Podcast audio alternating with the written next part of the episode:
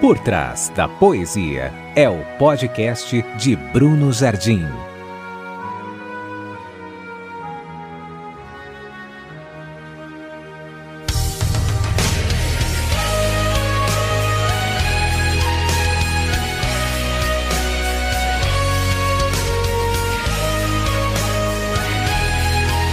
Aqui o poético e o profético se juntam na tentativa de desvendar o que há por trás de cada poesia.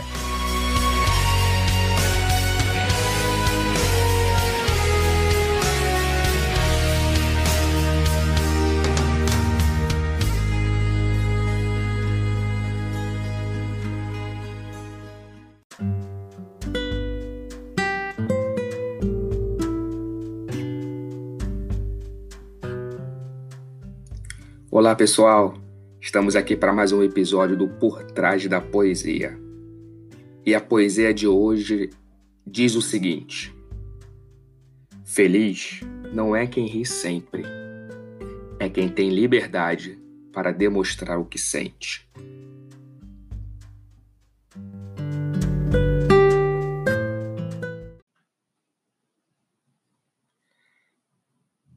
É interessante como temos facilidade para expor opinião e uma grande dificuldade para expor sentimentos.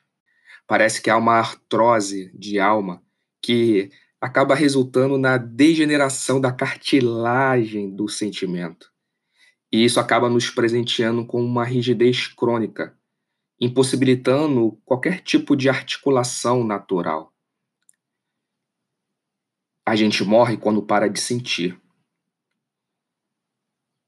E enquanto que o homem ele revela essa artrose de alma, eu vejo que Cristo nos revela a sua hematidrose, que é aquela transpiração de sangue acompanhada de suor.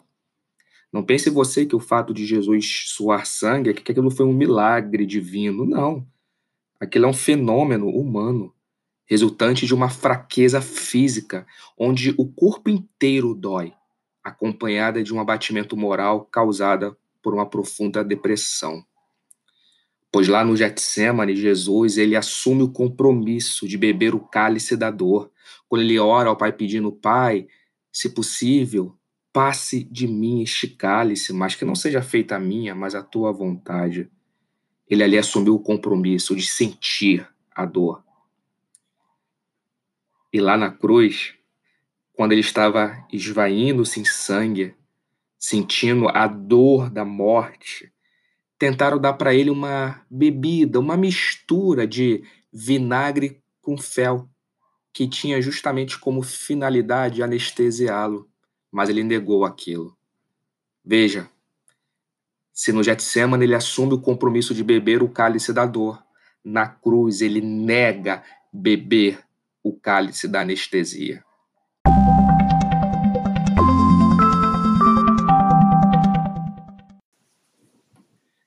Daí vem a reflexão: que tipo de bebida tem nos oferecido cuja finalidade é tão somente nos anestesiar? É extrair de nós a capacidade de demonstrar o que sentimos. Porque, veja, o ser humano não perde a capacidade de sentir, mas ele perde a habilidade de demonstrar o que está sentindo. E muitas das vezes, um contexto religioso, um contexto fundamentalista, ele acaba gerando uma mistura de vinagre com fel. Ninguém pode demonstrar o que sente, porque as pessoas associam a vida com uma teologia nexo causal. O que eu quero dizer com isso? É o olhar moral de causa e efeito. Se alguém está passando por algum tipo de problema, está sentindo algum tipo de sentimento de tristeza, de depressão, logo penso que aquela pessoa ou cometeu um pecado ou está em dívida com Deus e não está dando um dízimo ou algo do tipo. Sinceramente, já passou da hora de pararmos de olhar a vida com esses olhos morais e passarmos a enxergar a vida com os olhos do amor e da graça. Eu gosto muito do Natal, sabe por quê? Porque a data do Natal, mais do que um comércio, eu enxergo ali Deus nos trazendo à memória que não há nada mais divino do que sermos humanos. Eu vou repetir. Natal é Deus mostrando para gente que não há nada mais divino do que sermos humanos. E a prova disso é que ele se fez homem. O Verbo, o Criador de céus e terra, teve que aprender a falar. Uhum. Ele aprendeu a falar gugu dadá como qualquer outra criança. O Verbo, que criou todas as coisas pela palavra, teve que aprender a falar. O onipresente, ele aprendeu a andar, engatinhou. O onisciente, ele precisou receber educação. O Deus onipotente fez-se um bebê dependente. O que eu quero dizer com isso? Porque ali Deus nos fez entender que o verdadeiro poder está na vulnerabilidade e na humildade. O verdadeiro poder reside na vulnerabilidade. Isso é possível se houver amor. Há uma passagem, segundo aos Coríntios 3, verso 18, o apóstolo Paulo diz o seguinte: Mas todos nós, com o rosto descoberto, refletindo como um espelho a glória do Senhor, somos transformados de glória em glória na mesma imagem, como pelo Espírito do Senhor. Reparou? Para que haja um processo de aperfeiçoamento, de transformação de glória em glória, refletindo a imagem de Deus, temos que nos apresentar a Ele com o rosto descoberto. Não cabe máscaras. Não tem essa de ficar rindo pela boca, mas lá no fundo está sangrando e chorando no coração. Deus, Ele se relaciona com a nossa autenticidade. Pois a imagem de Deus só é refletida na vida daqueles que mostram sua própria imagem, tal qual ela é, sem retoques, sem Photoshop, sem maquiagem. É por isso que precisamos nos apresentar com o rosto descoberto, para então sermos transformados de glória em glória na mesma imagem, como pelo Espírito do Senhor. Viver a alegria do Senhor, que é a nossa força, é justamente se apresentar a Ele tal qual nós somos. Deus se alegra na autenticidade. E quando Ele se alegra nesta nossa autenticidade, nós temos a força para encarar aquilo que estamos sentindo e vivendo. Lá em 2 Coríntios, no capítulo 13, verso 17, diz: Ora, o Senhor é o Espírito, e Onde está o Espírito do Senhor, ali há liberdade.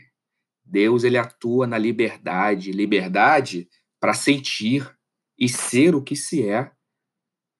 Não cabe a nenhum de nós tentar se esconder de Deus. É por isso que o ambiente precisa estar impregnado de graça, porque a graça ela proporciona uma atmosfera onde cada um pode sentir e ser o que é.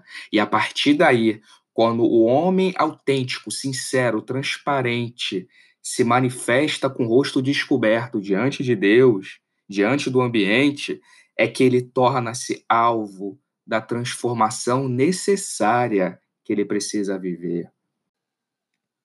Portanto, selecione bem a pessoa para a qual você irá abrir seu coração nem todo mundo merece ter acesso às suas cicatrizes, principalmente aquelas pessoas que enxergam a vida como uma receita de bolo existencial, onde tudo é preto ou branco, zero ou um.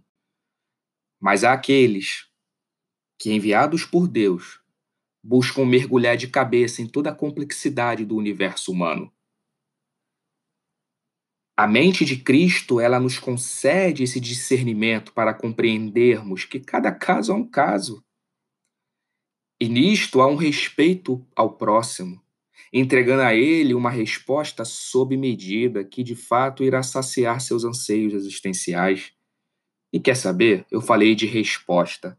Mas quem disse que sempre é preciso ter uma resposta? Às vezes, não é preciso ter uma resposta na ponta da língua. Nós temos essa mania né, de ouvir alguém e sempre já ficar pensando o que, que eu vou responder, o que, que eu vou responder. Quer saber? Vamos embora se livrar dessa pretensão de sempre ter uma resposta na ponta da língua. Porque às vezes o melhor sermão é só prestar atenção. É deixar de responder por reflexo e passar a ser reflexão, emprestar os ouvidos, os ombros, para que aquela pessoa possa se abrir, se expor. Isso está muito ligado ao processo de humanização que todos nós estamos sujeitos.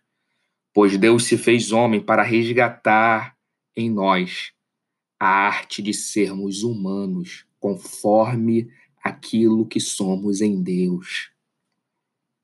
Foi por isso que ele, o Deus Todo-Poderoso, se esvaziou e tomou forma de homem através da pessoa de Cristo Jesus, nos deixando ali o padrão de humano. É este mesmo sentimento que houve nele que devemos buscar. Infelizmente, muitos se privam de ter esta liberdade de sentir. E é com tristeza que eu vejo isso. Pessoas proibidas de se apresentarem tais quais elas são. Gosto muito daquele episódio quando Ezequiel é colocado no meio de um vale de ossos secos, lá de Ezequiel 37. E quando ele começa a profetizar, conforme a ordem dada por Deus, diz lá nos versos 7 e 8, que se achegaram cada osso ao seu osso.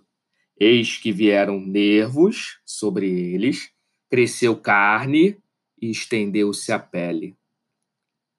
O nervo vem bem antes da pele pois sentir é mais importante do que parecer. Portanto, não tenha vergonha ou medo de sentir. E que todos possam entender que quando alguém está triste, ou até mesmo com depressão, o que essa pessoa precisa não é de uma mão na cabeça para ser exorcizada.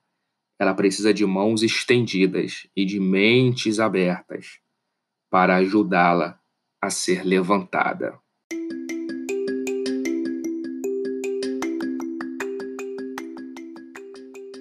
Então, o resumo da ópera, pessoal, tenha liberdade para viver o ser e o sentir. E esta liberdade há no Espírito Santo de Deus. Não faça com que um sorriso forçado possa esconder uma lágrima do coração. Encontre sempre esta liberdade para se expor, para se vulnerabilizar e não ter vergonha de ser ser humano.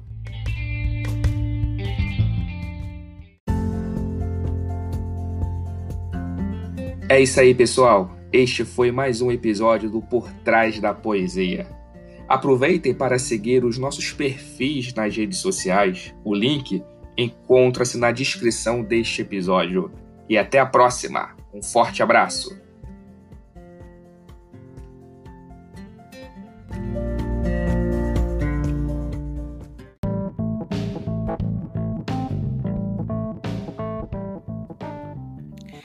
Ei, você que ficou aqui comigo até o final e ouviu todo esse episódio, é sinal que você está conectado com a palavra e com a poesia.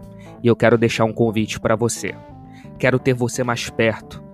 Então siga a gente lá no Instagram, brunojardim.com.br e lá faz um favor, entra no link da bio e acesse o grupo do Telegram, onde já tem centenas de pessoas que, assim como você, ama a poesia e a palavra de Deus, recebendo conteúdo exclusivo durante a semana. Beleza? Então até a próxima e um forte abraço. Tamo junto, pessoal.